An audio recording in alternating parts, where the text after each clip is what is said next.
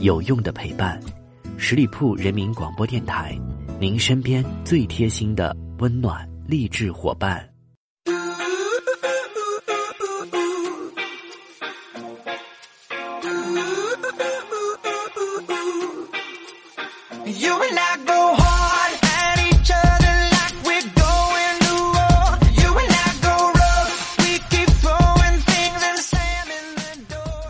各位亲爱的耳朵们，欢迎你们停留在十里铺人民广播电台的精彩节目。现在来到了出发吧好奇心，我是你的老朋友晶晶。不知道最近是不是熬夜熬的又多了呢？总是发生这样的困扰，就是觉得自己真的越来越笨了，而且记性也越来越不好了。跟周围的朋友交换了一下感想，发现原来不是我一个人在变蠢了，原来大家都有这个困惑。既然情况是这样子的，那我们这期节目就跟大家一起来分享一下，为什么年轻人却变得越来越蠢了呢？现在真的可以说，智能手机是越来越聪明了，而手机用户却变得越来越蠢了。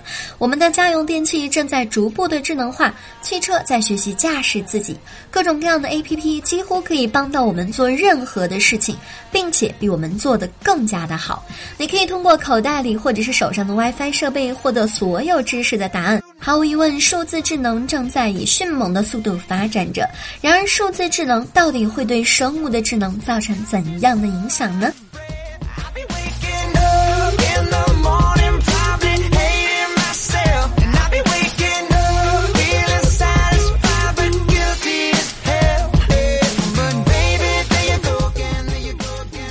首先，我们要关注到的是数字设备对记忆力的影响。在互联网、数字设备和软件正日益占领我们生活的今天，成为我们思考和行动的一部分。它们大大超出了我们心智能力，逐渐却缩小着我们的记忆容量。在加州大学洛杉矶分校的一项调查当中显示，研究人员对一万八千五百名十八到九十九岁之间的群体进行了记忆状况的调查，发现有百分之二十的人存在记忆问题。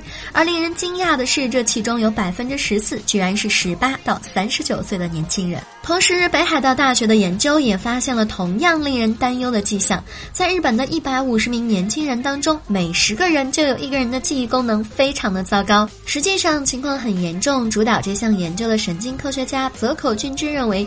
这是一种脑功能障碍，他们失去了记住新事物、提取旧数据、区分重要与不重要信息的能力。他说：“现在的年轻人真的是越来越蠢了。”而韩国人为了这种年轻就非常健忘的病症，起了一个名字叫“数字痴呆症”。它指的是类似于脑损伤的认知功能衰退。有数码痴呆症的人会忘记自己的电话号码，在遇到需要大量记忆的考试，都会以失败告终。首尔圣玛丽医院精神科医生金大金指出，过度使用智能手机会损害长期记忆。根据加川大学及医学中心的金博士说，过度使用智能手机导致了大脑不平衡的发展。他说，由于智能手机的使用主要刺激的是大脑的左侧，而与注意力关联的大脑右侧会逐渐的退化，降低注意力和记忆广度。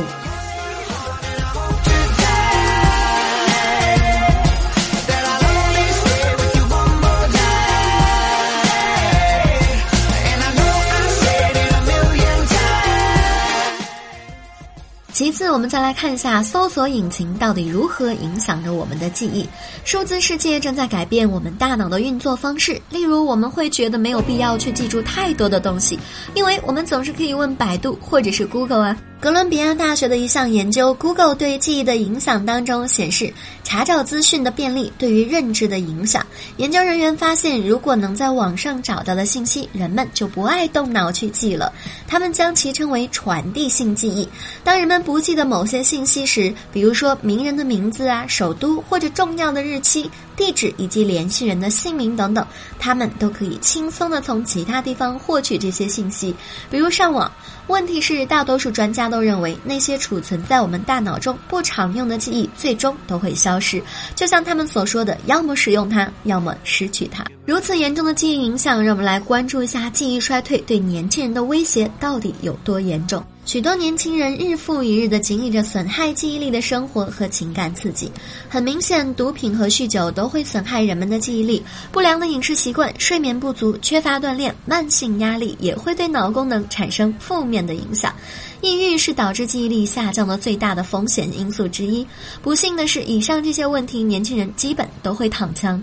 美国克拉克大学调查发现，在一千名年轻人当中，有百分之七十二的人对生活感到压力。此外，有百分之三十三的人自称经常感到抑郁。综合上述的所有因素，加上又十分依赖智能手机的年轻人，似乎有着被削弱智力的风险。于是，专家警告说，年轻时的记忆和心智功能问题，可能以后会导致早发性的、更为严重的老年痴呆症。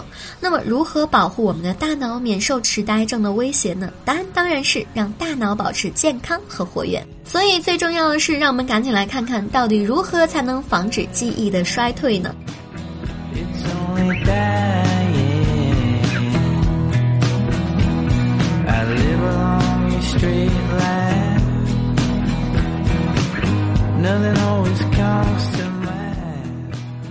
健康的生活方式、膳食均衡、睡眠充足、锻炼身体，都能够增强我们的大脑机能。运动可以促进血液流动，使大脑吸收更多的新鲜氧气和营养物质。睡眠可以帮助我们巩固和整合新的记忆。在睡眠期间，我们的大脑会建立更多的连接或者是突触，来巩固新学到的信息。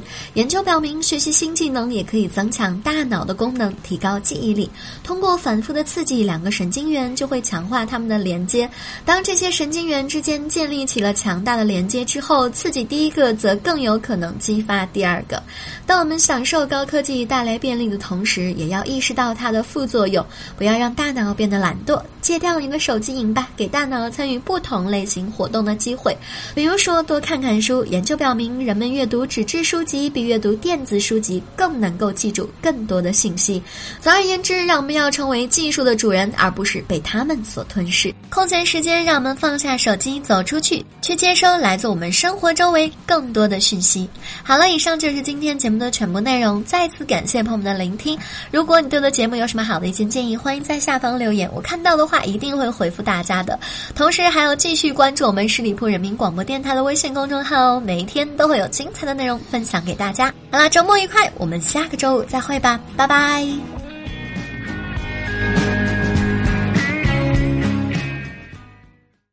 本期节目由十里铺人民广播电台制作播出。